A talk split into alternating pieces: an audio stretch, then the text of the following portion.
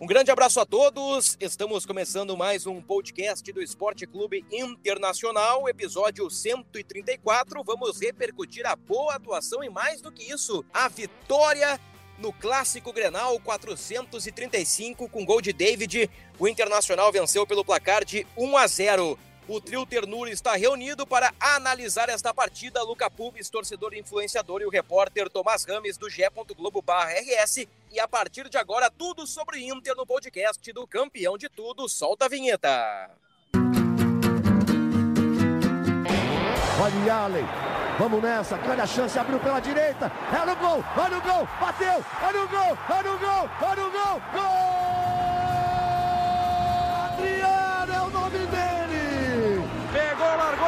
Dentro da grande área. O Fernandão bate. Gol!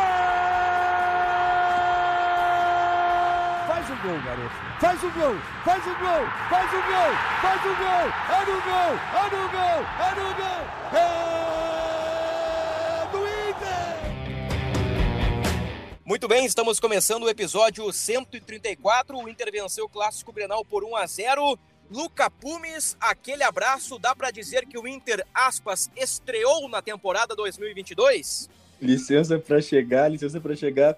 Queria destacar essa tua abertura aí, para cima, feliz de poder falar sem ter que dar pau, porque assim, acho que a última vez que a gente se reuniu, acho que não tinha nem como sorrir falando, né? Hoje não, a gente eu, tem eu, eu, disse na abertura do último podcast que não tem sorrisinho, não tem piada, não tem nada. Que hoje o negócio é sério, que foi logo depois da eliminação para o Globo. Hoje um pouquinho mais agradável, mas eu te digo, Luca, que no outro podcast o clima tá pesado. É fantástico, é fantástico. É o seguinte, hoje é um dia a, a, a, ser comemorado. Hoje é um dia de alívio, hoje é um dia de, de olhar para trás, é, tentar esquecer um pouco do que já passou é, alguns erros do começo da temporada é, nos custaram caro, é, e não falo só no, como no que a frase, né, no, no ditado, né, nos custou caro sim no bolso, mas uma vitória em Grenal, como vocês mesmos, mesmos falaram é, no, no outro podcast, ele é uma vitória ela tem o poder de mudar tudo ela tem o poder de, de dar tranquilidade ela tem o poder de amenizar qualquer tensão. A menos que, sei lá, tu, tu esteja para cair de divisão, uma vitória de Granal cura tudo. Então, basicamente, eu estou muito feliz no dia de hoje. Temos muito a conversar sobre vários pontos, vários pontos positivos do Internacional. Thomas Rames, aquele abraço. Foi uma vitória sólida do Internacional que não deu nenhuma chance ao seu adversário. Grande abraço, Bruno. Grande abraço, Luca. O Luca tá flanando hoje, hein, Bruno? Impressionante, né? O homem tá. O homem tá flutuando. É incrível como. Que frases, né? Como tá bonito assim, o, o discurso dele, né? Dá para ouvir em cada palavra, né? Que como ele tá passando agora, né? Impressionante. Mas, é a famosa é. frase: Grenal arruma a casa e arruma a vida de Luca Pumes. Exatamente, o homem é sorriso de orelha a orelha, né? Olha só. Ele não se contém. Não se Para, contém. cara, pô, pelo amor de Deus. Impressionante. Mas, né, brincadeiras à parte, né, o Inter jogou muito bem. É difícil pegar um jogador que tenha destoado, né? O time, o time do Inter que tinha tantos problemas, né, que era difícil achar alguma coisa boa antes. Ontem, quer dizer, quinta-feira, né, quando o pessoal for ouvir, né, na quarta-feira, perdão, os jogadores todos tiveram uma atuação muito consistente. Eu até cito que, para mim, o Bustos uh, o David, o Maurício e o Lisiero, eu entendo que foram os melhores, mas uh, o Inter teve jogadas pelos lados, né? O Inter foi dono dos lados e principalmente no meio de campo, né? O Inter aproveitou aquele buraco que o Grêmio tinha ali, se adonou no meio de campo, trocou passes, chegou muito fácil na área do Grêmio e principalmente no primeiro tempo podia ter feito um placar até mais elástico.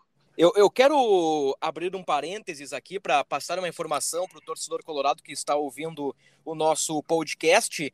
Estamos gravando na quinta-feira à tarde, uma informação que, que saiu há poucos minutos. Talvez você, torcedor colorado, já tenha lido no ge.globo.rs, mas eu faço a referência aqui que o Moisés sofreu uma ruptura do ligamento colateral lateral do joelho direito, fora por quatro semanas lesão sofrida no primeiro lance do clássico Grenal. o Moisés conseguiu suportar o jogo todo.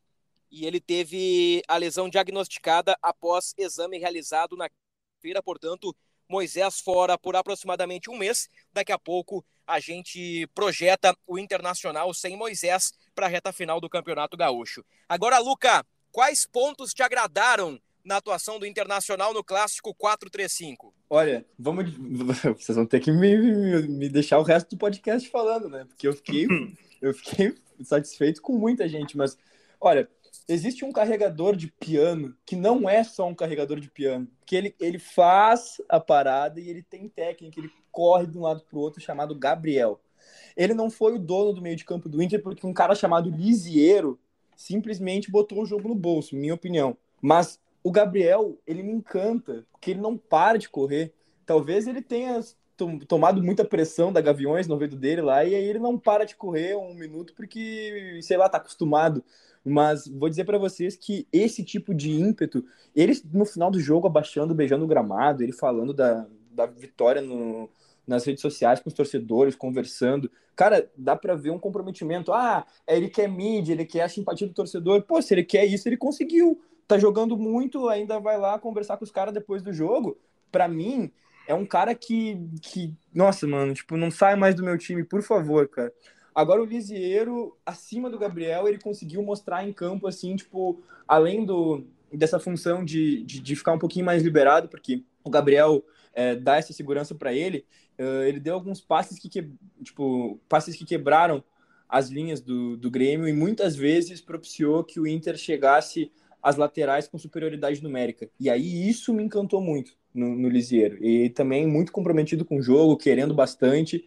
É, na zaga, o Kaique Rocha ele dá uma segurança para o Vitor Cuesta jogar parecida com a segurança do que, que, que, o Rodrigo Moledo dá. Nada contra o Bruno Mendes, mas se o Cuesta não sai do time, o parceiro dele é Kaique Rocha. Um zagueiro de muita imposição física, um zagueiro é, que vai dar tranquilidade para o Cuesta de sair para dar o bote e não se preocupar que se ele não conseguir roubar a bola, o cara de trás vai, vai conseguir, entendeu? Então, tipo, essa solidez é, defensiva do Inter de, de, de, ontem se deve muito a isso. Eu acho que é meio problemático a gente falar que um jogador precisa de outro jogador de tal maneira para jogar bem. Mas se é isso, se o Cuesta vai render desse jeito, então que se coloque o Kaique Rocha ali. E óbvio, né? Ele não é tipo é, inquebrável, né? Vamos dizer assim, uma hora ele vai, tipo, vai acontecer alguma coisa, ou, tipo, tomar um cartão amarelo, ele um terceiro amarelo, né? Uma expulsão, quem sabe, tipo, vamos lá, torcer que não, alguma lesão, nem que seja leve, assim, de passar uma, duas semanas, mas o Inter, né, na, na, na ausência dele, não pode voltar com o Bruno Mendes. Eu acho que ah, já deu para notar que o Bruno Mendes é sim bom zagueiro, mas com o Cuesta não estava dando muito certo. E aí, pela esquerda, o Moisés fez uma partida gigante. E a informação que vocês trazem ao dizer que ele é, jogou praticamente a partida toda lesionado, né? Tipo, ele se lesionou, ao, ao que se entende, no primeiro lance da partida, no primeiro minuto. Uhum. Deu um chute ele... gol até, né? E, e aí, poxa, cara, tipo, a atuação gigante que fez o Moisés, atuação gigante que fez o Moisés. Eu peço, por favor, se tu é torcedor colorado e tá escutando isso daqui, não vai o Moisés quando ele está sendo anunciado no estádio. Se os caras começarem, Moisés, vai três pontinhos, não colabora com isso. O cara quer, o cara nunca foi o nosso maior problema. Ah, eu já falei aqui que o problema dele é de fato a limitação técnica para algumas coisas básicas e ele já deu umas pichotadas que nos renderam nos escanteios que tomamos gols. Ele já fez muita coisa meio bizarra assim, mas ele sempre quis. Ele sempre quis. O PV pode ser mais técnico e tudo mais, mas eu acho que o Moisés saindo agora é uma grande perda para o time do Inter. E eu, há um pouco tempo, eu dou meu braço a torcer, porque há pouco tempo atrás eu não, imag... não me imaginava dizendo isso. Pela direita, o Bustos gigante, maravilhoso. Pô, o cara chegou, resolveu o problema na lateral direita. E o Edenilson, eu, eu ainda achei ele, assim, uma atuação um pouco melhor do que as outras no primeiro tempo. No segundo tempo, eu achei ele abaixo do time. É, e, e, o resto é atuação, tipo, ah, o Maurício também, uma, uma belíssima atuação. O Maurício tem muita intensidade. Ele, ele é bom, eu acho ele meio craque, né? É, o domínio de bola que ele tem, a maneira com que ele pensa o jogo. E o resto foi atuação média, assim, sabe? Tipo, é, o Daniel uh, tava ali quando o Inter precisou, uh, mas o Grêmio também não ofereceu muito risco. Então, acho que o Inter principalmente no primeiro tempo, o Inter lutou muito para construir o resultado, né? O gol saiu já nos acréscimos, o Inter tentou o tempo inteiro, né? Buscou o ataque, o Inter, uh, o Grêmio tinha a bola, o Inter já pressionava, tentava recuperar. O Inter ontem, desculpa, quarta-feira, né? O Inter foi o que o Medina apregoa, né? Tanto que o Inter foi o Inter protagonista que ele tanto fala, né? De ter, de ter intensidade, de tentar a todo momento chegar ao gol adversário. Apareceram, enfim, as inversões que ele tanto pedia, né? Durante as partidas. Ontem, quarta-feira, desculpa de novo, nós vimos o que o Medina pensa sobre o Inter, né? Agora a questão é se isso virou um padrão e o Inter vai conseguir manter para a sequência da temporada, que é o que o torcedor deseja, né? Até temos uma resposta do Medina na última entrevista coletiva, ele falando que a equipe do Grenal é o modelo. O primeiro tempo no Grenal é, é o modelo que o Inter quer adotar daqui para frente. Ele falou, aspas, é a equipe que queremos, fecha aspas. Vamos ouvir essa resposta do Medina, é uma resposta bem interessante. Hoy se en el partido, es el primer partido que me voy.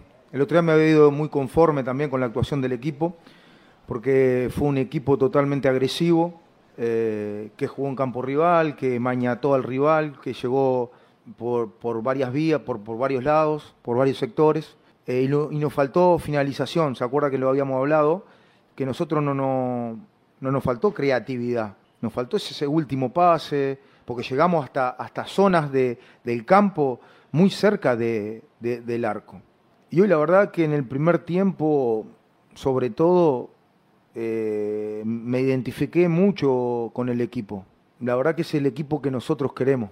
Un equipo ambicioso, un equipo con buen juego, un equipo con muchas variantes, un equipo con mucha posesión de balón, muy agresivo a la pérdida de balón, jugando en campo rival. Hoy demostró el equipo rayar a, a gran altura, justamente en un partido decisivo como, como puede ser un Grenal, eh, pero tuvo mucha personalidad para jugar.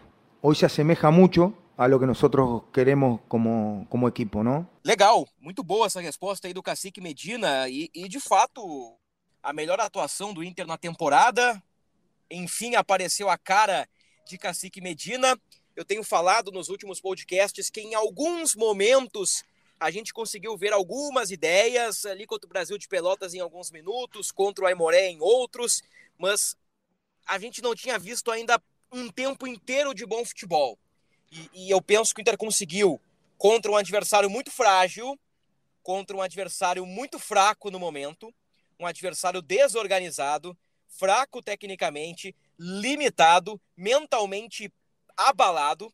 A gente tem que colocar isso na balança. O Inter venceu um clássico, venceu o maior rival, jogando bem, poderia ter goleado, poderia, mas temos que analisar também o nível do adversário. Mas me parece, me parece, eu tenho um pé atrás ainda por conta da eliminação para o Globo, que o Inter deu uma chacoalhada no vestiário. O Inter colocou um pouquinho mais de tesão, palavra utilizada pelo presidente Alessandro Barcelos na noite em que ele anunciou a demissão do Paulo Brax. E vamos ver agora com o elenco abraçando Medina, o Medina abraçando o elenco e com uma ideia de time, uma formação ideal, se o Inter consegue dar sequência às boas atuações ou se pelo menos o Inter vai conseguir sequência de bons resultados. O Inter tem Guarani de Bagé, depois de as semifinais e as finais, caso avance nas semis do Campeonato Gaúcho, depois é Copa Sul-Americana e também Campeonato Brasileiro. Eu gostei, aí eu quero puxar um, um fragmento do jogo, um fragmento do time. Eu gostei muito da dobradinha pela direita entre Bustos e Maurício.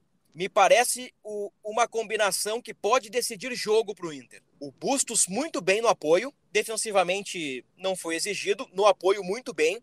E eu já tinha destacado em outros episódios a dobradinha Tyson e Paulo Vitor, se não me engano, no jogo contra o Brasil de Pelotas. No Grenal, a gente pode destacar a, a dobradinha Tyson e Moisés pela esquerda e a dobradinha Maurício e, e Bustos pela direita. Eu ainda estou sentindo falta, Luca, do Edenilson. Eu acho que a evolução dele é gradativa, por enquanto é lenta. Me parece que ele está num período de adaptação a uma nova função tática, atuando atrás do centroavante, um pouquinho mais perto do gol, centralizado na linha de três meias. E, e, eu penso, eu entendo que a missão do Mendina agora é, primeiro, dar sequência a uma escalação, dar sequência a este time que vem atuando, conseguir resultados e potencializar Edenilson. o Inter aí sim passa a ter um time competitivo para o que vem pela frente. É, uh, acho que a, a, foi muito feliz, Bruno, é, em falar das dobradinhas, porque em muitos momentos é, os meias do Inter chamam a atenção no bico da grande área e os laterais passam correndo, às vezes para abrir espaço, né? Ou para para de fato receber a bola e aí vai caber ao meia decidir, né? Se sim ou se não. E muitas vezes, é, quando o Inter estava jogando ali, sei lá, antes dessa partida contra o, da última partida contra o Aimoré, dificilmente estava acontecendo isso. Essas dobradinhas não estavam uh, sendo bem exploradas, sei lá, tipo, o Inter estava sendo muito previsível quando chegava ali. E ontem, muitas vezes, o Tyson e o Moisés, uh, e aí eu falo eles porque eu estava uh, assistindo do lado deles, né? Eu não consegui ver tão de perto o Bustos e o Maurício eu consegui ver uma movimentação muito imprevisível. Tinha momentos que eu tinha certeza que o Tyson ia partir para o meio, ele tocava no Moisés, tinha certeza que eu ficava gritando: Meu Deus, tocando Moisés, tocando Moisés, Moisés está vindo. E ele achava outra coisa né, mais, mais inteligente para fazer, porque ele é o Tyson e eu sou eu, e é por isso que eu estou na arquibancada e ele está em campo. Mas basicamente eu fiquei mais contente também de ver o Inter de novo não sendo um time capenga, porque antes da chegada do Bustos, é, isso é coisa de pouquíssimo tempo, né?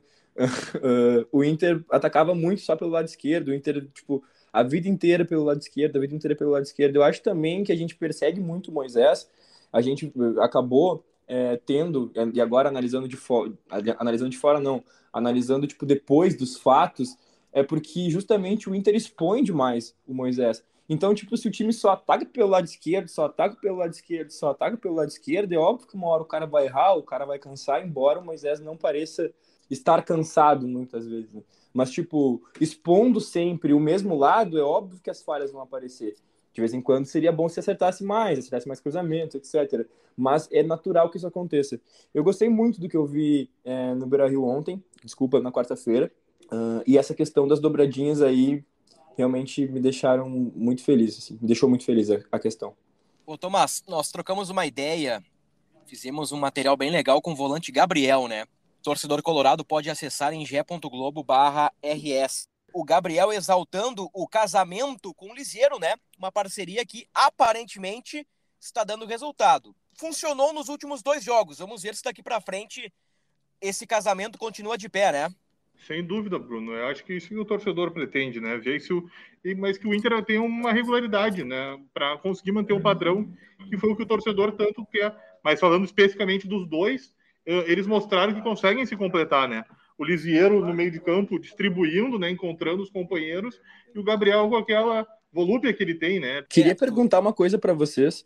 Por favor. Uh, é, bom, aparentemente a saída do Paulo Brax, que aí tipo muita gente falou, ah, não, não vai mudar em nada, porque bom, parece que animicamente é, já mudou, uh, porque o time contra o Aimoré já foi um pouco diferente embora o clima tivesse sido de velório lá no Beira Rio aquele dia, mas tipo outros nomes uh, já começaram a, a, a, ser mais convicção. Tipo, por exemplo, ontem o Dourado, desculpa, na quarta-feira o Dourado já não já não foi a primeira opção quando precisou de um volante, já foi o Johnny.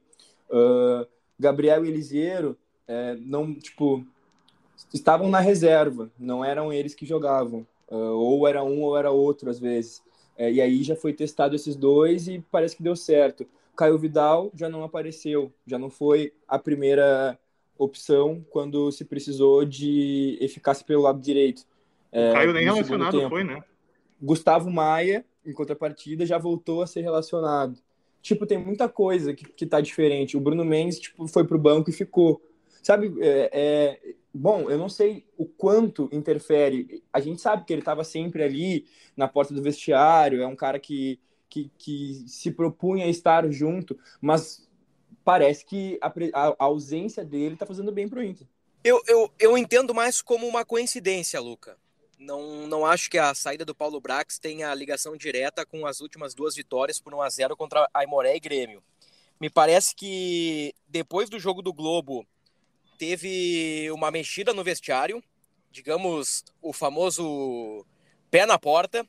Presidente falou em tesão, falou em mobilização, o Inter tomou uma medida, uh, deu moral para o treinador, bancou a permanência do Medina, que é um cara muito bem quisto no vestiário. Os jogadores Exatamente. gostam Isso do Medina. Isso eu acho uma coisa muito importante, né? O, o, Medina ele tem uma relação estreita com o grupo, né? O grupo, é. exatamente, o grupo gosta dele e ficou evidente, uh, tanto na sexta, quando os jogadores uh, deram aquela entrevista para defendê-lo, né, eximindo de culpa, quanto no Grenal, principalmente depois do, do jogo, foi todo mundo para cima dele, abraçar, né, meio quase como se oferecesse a vitória para ele. É, o que eu tenho de informação é que ele era um profissional bem intencionado, promissor na carreira como diretor executivo, entretanto distante do mercado distante do vestiário, ou seja, não existia uma relação próxima entre executivo e jogadores e lento para tocar algumas negociações.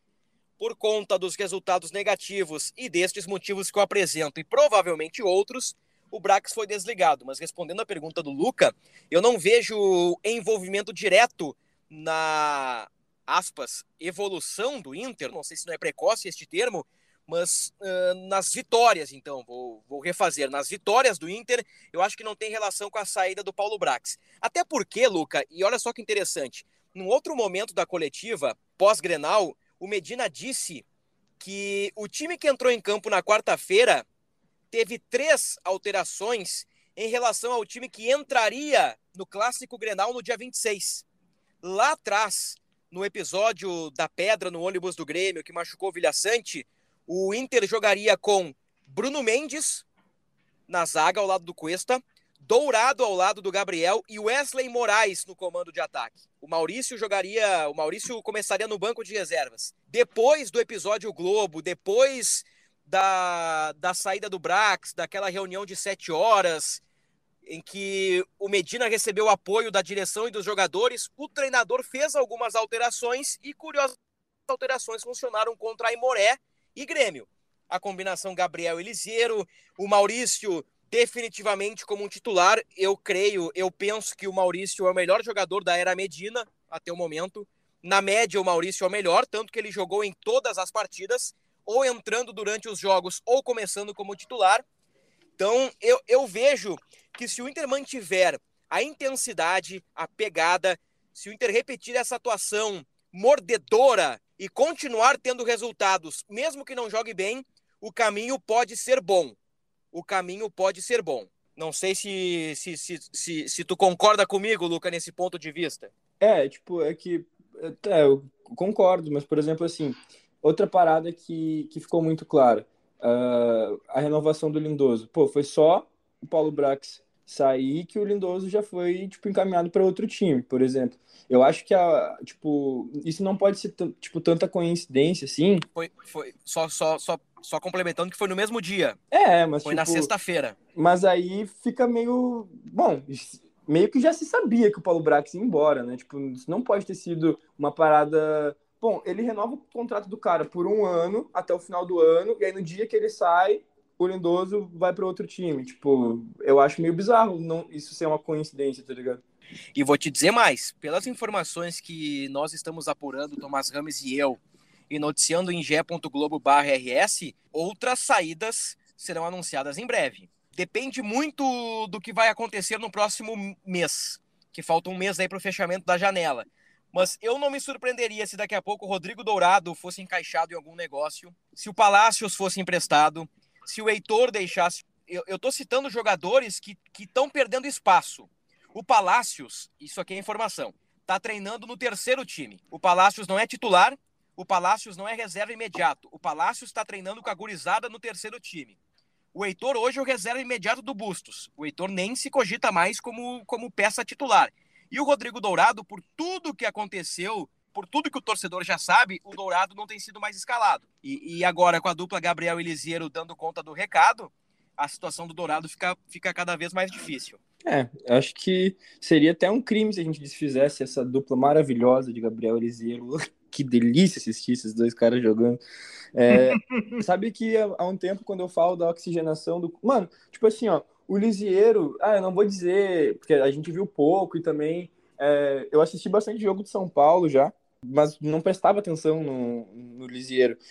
Mas assim, ó, aparentemente, pelo que a gente conhece de números, assim, e pelos destaques dos últimos campeonatos, o Lisieiro não é mais jogador que o Edenilson, por exemplo, que é um cara que faz essa segunda função de meio também e, sabe fazer muito bem essa segunda função de meio. Mas é por isso que eu falo que, é, que tem que oxigenar. Às vezes o cara simplesmente não tem mais tesão de jogar por ali e não vou dizer, ai, tá tudo bem. Não tá tudo bem, mas, tipo, também não posso mandar prender o Edenilson se ele não tem mais vontade de jogar pelo Inter. Se toda janela ele faz uma forcinha para sair, e dentro de campo ele tá, tipo, tá de, numa fase decrescente, o que eu vou imaginar é que ele não quer mais jogar pelo Inter. E aí, tipo, bom, que se converse, que não se insista, então, que se encontre um bom modelo de negócio e que se libere também para não fazer o cara refém da, das nossas vontades. Só que o Edenilson, aí eu vou de encontro com, com o que o Bruno falou no começo do, do podcast. Não, eu vou ao encontro, né? Que é, Isso. eu concordo do, do, do que o Bruno falou. Se ele resolve jogar ali nessa, nesse, nessa, nessa última linha antes do, do atacante, do falso 9, né? Que a gente tá jogando com falso 9. Se, a gente, se ele chega a se adaptar ali, começa a querer jogo e começa a ser o Edenilson que a gente viu que ele pode ser, o Inter tá muito feito. Se ele joga na, no, no, nessa, nessa, no meio dessa, dessa última linha, o Inter tá muito feito, porque daí com o Lisieiro fazendo a função que ele fazia e dando mais liberdade para ele conseguir chegar à frente e especular os golzinhos que ele gosta de fazer e tirar aqueles passes mágicos que ele já deu é, em outros momentos, o Inter tá muito feito. Aí o Inter começou a montar um meio de campo respeitável, não só aceitável, um meio campo respeitável. Tudo depende do coletivo, né, pessoal? Eu falei há pouco no, no outro podcast, no caso do Grêmio, que, que o coletivo, quando não funciona, e aqui eu me permito citar rapidamente o rival, o médio vira ruim, o bom vira médio e assim por diante. Quando o coletivo funciona, o ruim fica médio, o médio fica bom, o bom fica muito bom, o muito bom pode até ser convocado para a seleção brasileira. Por exemplo, o, o Edenilson. Eu não acho o Edenilson um craque. Eu acho que para o nível do futebol brasileiro ele é muito bom jogador. Quando o Aguirre encontrou uma estrutura, uma engrenagem no ano passado, o Edenilson cresceu.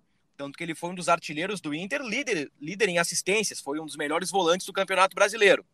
Então, a missão do Medina agora, no meu entendimento, é dar sequência à intensidade que o Inter apresentou no Grenal, porque comparando o Globo com o Grenal, não colocou nenhuma intensidade contra o Globo. Colocou muita intensidade no Grenal. Aí há um crescimento, há uma vantagem. Medina tem que dar sequência a uma escalação. Tá funcionando o Gabriel Eliseiro, tá funcionando o David de falso 9, que se dê sequência a essa escalação. Se for preciso trocar uma ou outra peça, tudo bem, que se troque essa peça, mas que se dê sequência, que se conquiste resultado, que se adquira confiança. E o mais importante, repito, o Medina tem que encontrar uma forma de potencializar o Edenilson. Potencializando o Edenilson, aí eu vou ao encontro do otimismo do Luca. O Inter passa a ser, de fato, um time forte.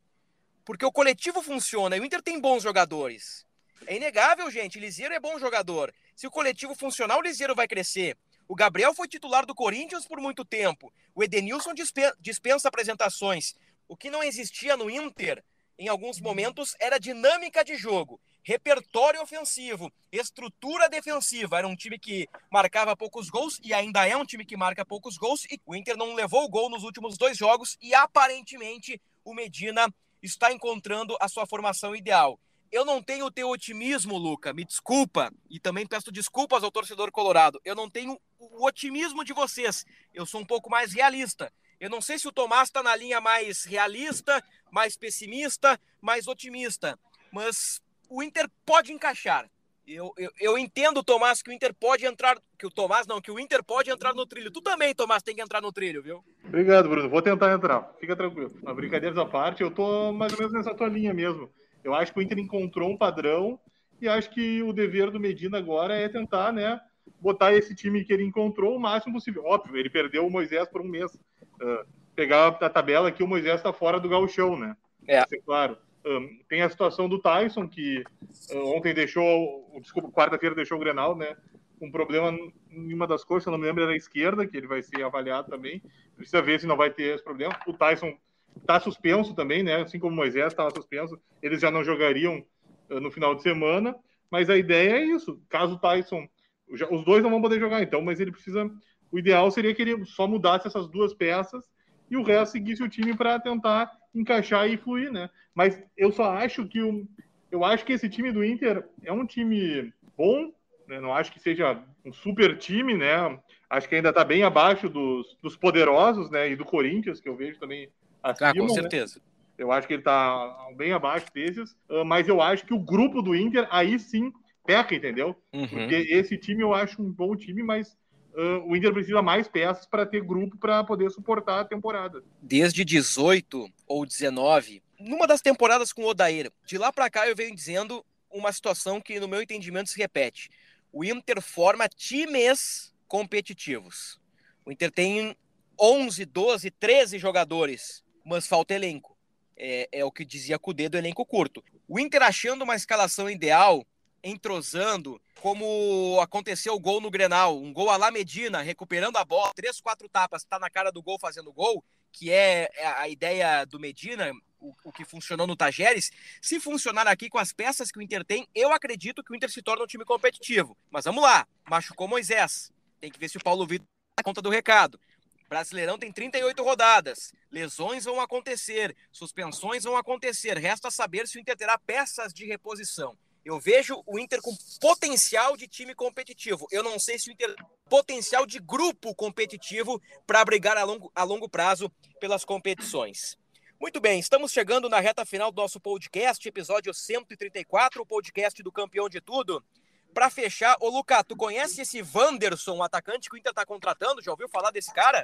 Esse jamais, né? Até porque ele começou fora já começou a carreira fora, né? Pelo que eu, pelo que eu pude, pelo que eu pude ler. Não conheço, nunca vi jogar. É, procurei alguns vídeos no YouTube, tipo, para ver o mínimo que a gente pode saber, né? Porque não tem muito que, o que fazer. Procurei algumas crônicas, tipo, de jogo para ver se aparecia. Não, não, tipo, me empolgou muito porque eu não consegui ver muito, entendeu? É, vai ser um, mais uma surpresa. Acho que a gente vai ter que testar ele e ver o que, o que acontece. É. Agora, o, o, Grenal não pode apagar os erros que foram cometidos até agora. A contratação do Wanderson, me disseram, aí é uma pessoa da gestão do Inter, tá? Uma, uma, pessoa da direção, e aí a gente pode acreditar ou não, mas a pessoa me disse: esse Wanderson é bola, esse Wanderson joga muito. Bom, eu não sei, eu nunca vi o Wanderson jogar, mas me parece que a contratação do Wanderson é uma atitude não desesperada, mas uma, uma contratação com o que sobrou no mercado, porque o Inter perdeu muito tempo para contratar um ponto. Então, não é porque venceu o Grenal que as críticas vão ser amenizadas. Tomás, conhece o Wanderson para a gente fechar? Tem alguma ação desse jogador? Então, Bruno, eu não vi muitos jogos do Wanderson, né? Principalmente no Krasnodar, eu não, não acompanho tanto futebol russo, mas as informações que eu tenho são parecidas com as tuas, né? Eh, que ele, que ele era um dos principais nomes do, da equipe mas um, é isso, ele não joga desde maio, né? Ele teve uma lesão complicada no Krasnodar e ele vai ter que, né? Ele até jogou amistosos agora, antes da confusão lá da guerra, mas ele vai precisar recuperar ritmo, principalmente, né? Para tentar ver se ele consegue deslanchar. O Inter que já trouxe o Wesley, que apesar de ter disputado algumas partidas ainda, não estava mostrando que faltava ritmo, e esse início do Wesley está sendo abaixo do que a torcida esperava, né? E agora o, o, chega o Wanderson, que também vai precisar mostrar, né? Ele chega mais como uma aposta da direção. Então tá, informamos, acho que resumimos de uma forma muito boa para o torcedor colorado o que foi a vitória e os seus desdobramentos no clássico 435. Meu amigo flutuador Luca Pumes, fica tranquilo, meu velho. Tudo vai dar certo. Aquele abraço. Uh, aquele abraço e o seguinte: a cigarra e a formiga. Em 1992, a cigarra cantora venceu por 2 a 0 a Formiga Trabalhadora. Na final da Copa Europeia de Nações, mediram-se Alemanha e Dinamarca. Os jogadores alemães vinham de jejum da abstinência do trabalho. Os dinamarqueses vinham de cerveja das mulheres e das cestas ao sol. A Dinamarca tinha perdido a classificação e seus jogadores estavam de férias quando foram chamados às pressas para ocuparem o lugar da Iugoslávia, ausente do campeonato por causa da guerra. Não tiveram tempo nem vontade de treinar. O time não pôde contar com sua figura mais brilhante, que era o Landrup. É, jogador de pés alegres e certeiros, que acabava de ganhar o torneio europeu de clubes com a camisa do Barcelona. A seleção alemã, ao contrário, chegou à final com uma Taus Klinsmann e todos os seus astros. A Alemanha, que devia ganhar, foi derrotada pela Dinamarca, que não se sentia obrigada a nada e jogou como se o campo fosse uma continuação da praia. Eduardo Galeano, futebol ao sol e à sombra. Eu só peço que o Inter jogue com felicidade, como se estivesse na praia, e tenha ímpeto e vontade, mas principalmente se divirta jogando. É isso aí. Que magia, hein, Bruno? Impressionante, ah, né? Eu, não, eu tô, eu tô, arrepiado, cara. É, não. Eu tô, eu tô e só para lembrar aqui, né? Os irmãos Laudrup, né? Michael e Brian eram craques, né? Só para não, não deixar passar isso em branco, né? É. Como se eles jogavam demais, né? É óbvio que o Clisman e o Matheus tinham o outro nível, mas o Brian e o Michael Laudrup foram jogadores fabulosos. É. Então tá, Tomás, aquele abraço, meu querido. Abração, Bruno, abração, Luca, né? Vamos ver se o Luca vai continuar com essa forma dele que tá fantástica, né? Tá muito animado o garoto. Encerramos o episódio 134 do podcast do Esporte Clube Internacional. Voltamos na próxima semana com opinião e informação. Até a próxima!